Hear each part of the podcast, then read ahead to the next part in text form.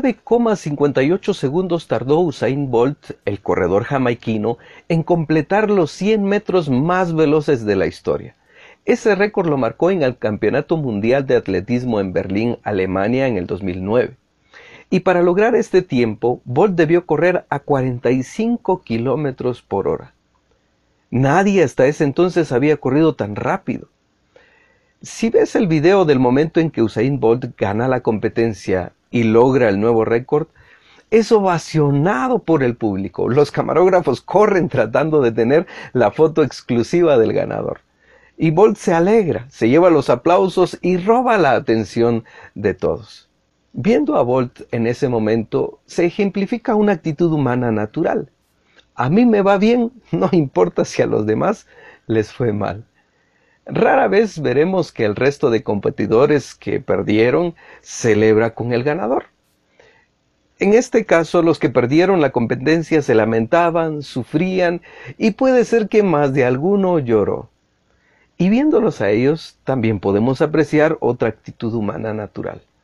A mí me va mal, también a los demás debería irles mal.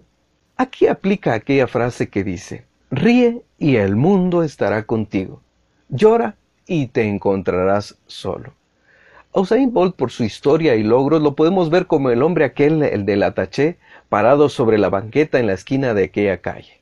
Va a ser un poco difícil abarcar todo lo relacionado a quien pondré en el lugar de quien iba en el asfalto jalando la carreta. Y no se trata de una persona, sino de dos. Trataré de resumirlo. Estos dos personajes manejaron bicicleta y corrieron a lo largo de los Estados Unidos. Lo hicieron en 1992 en una jornada de 3.735 millas que les tomó 45 días. Hasta junio del 2005 habían participado en un total de 911 competencias, incluyendo triatlones, duatlones, maratones, pero hasta donde pude leer, no ganaron una sola de esas competencias. Estoy hablando de Dick Hoyt y su hijo Rick Hoyt. Dick era un teniente coronel retirado de las Fuerzas Armadas de los Estados Unidos en la Guardia Nacional Aérea. Rick tenía una discapacidad adquirida. Al nacer, el cordón umbilical se enredó alrededor de su cuello y por falta de oxígeno que llegara a su cerebro originó una parálisis cerebral. A Dick y a su esposa les dijeron que no había esperanza para Rick, que su hijo no se desarrollaría. Los padres ignoraron el diagnóstico de los médicos y llevaron a su hijo a casa con la determinación de criarlo de la manera más normal posible. Dick, el padre, decía en una ocasión, ha sido una historia de esfuerzo desde que nació. Cuando tenía ocho meses los doctores nos dijeron que debíamos sacrificarlo, que estaría en estado vegetal toda su vida, decía él. Pero un grupo de ingenieros de una universidad vieron algunas pruebas claras de las habilidades de compresión de Rick y construyeron una computadora interactiva que le permitiría a Rick escribir sus pensamientos usando los ligeros movimientos de su cabeza que sí podía dominar. En 1975, Rick fue finalmente admitido en una escuela pública. Dos años más tarde le dijo a su padre que quería participar en una carrera benéfica de cinco millas a beneficio de un jugador que había quedado paralítico en un accidente. El padre, Dick, quien definitivamente no era un corredor de distancias, aceptó empujar a, Rick en su silla de ruedas. Terminaron la competencia junto al último en entrar, pero sintieron que algo habían logrado. Esa noche Dick recuerda, Rick nos dijo que no se había sentido como un discapacitado mientras competía. Cuando ellos competían, Dick llevaba a Rick en una silla especial acoplada al frente de su bicicleta y lo arrastraba en un bote especial cuando ellos nadaban. También lo empujaba en una silla de ruedas adaptada cuando corrían. Puedes leer su historia. Es fácil de hallar en Internet.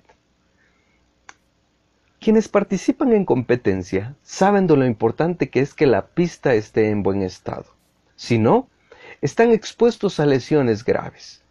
En ese sentido, no es lo mismo correr en una pista de atletismo que en un camino rústico. Pensémoslo así. A Usain Bolt le tocó lo primero, una pista de competencias, mientras que a Dick y Rick les tocó el camino rústico. No sé qué tipo de camino te ha tocado. Si es el de la pista bien cuidada y con todas las condiciones dadas para que triunfes, bien por ti. No hay ningún pero al respecto. Solo toma en cuenta de quién recibiste ese regalo. Para ti son las palabras que le fueron dichas a Josué. Solamente esfuérzate y sé muy valiente para cuidar de hacer conforme a toda la ley que mi siervo Moisés te mandó. No te apartes de ella ni a diestra ni a siniestra, para que seas prosperado en todas las cosas que emprendas. En cambio, si el camino es el escabroso, de duro transitar, rústico y difícil, bien por ti. ¿Cómo puede decir alguien? Si estuvieras en mis zapatos entenderías. Tú porque no has pasado lo que yo he pasado. Por eso puedes hablar así. No sabes cuánto he sufrido, cuánto me han lastimado, cuánto... ¿Vas a seguir llorando? Detente a pensar un momento. ¿Cuántas veces lloraría Dick por su hijo Rick? ¿Cómo se sintió Rick por los desprecios que sufrió de otras personas? Eso los detuvo. Se quedaron quejando y llorando toda la vida por su situación. No, ellos corrieron en el camino escabroso que les tocó, en el camino difícil que les tocó vivir. Quizá hemos pensado que la vida es injusta porque a algunos les va de maravilla y a otros le va como infierno en la tierra. Algunos nacen en cuna de oro, mientras que otro en un establo. Algunos ríen y disfrutan de la vida, parrandean, beben, tienen parejas de montón, son orgullosos, arrogantes, prepotentes, hacen y deshacen a su antojo y les va bien. Mientras que otro es humillado, despreciado, golpeado y hasta sudó sangre para pagar todas mis deudas. Eso debería de hacerme pensar que pese a cualquier circunstancia, a mí me va bien a diferencia de cómo le fue a él. Que Dios te dé sabiduría en tu camino. Hasta la próxima.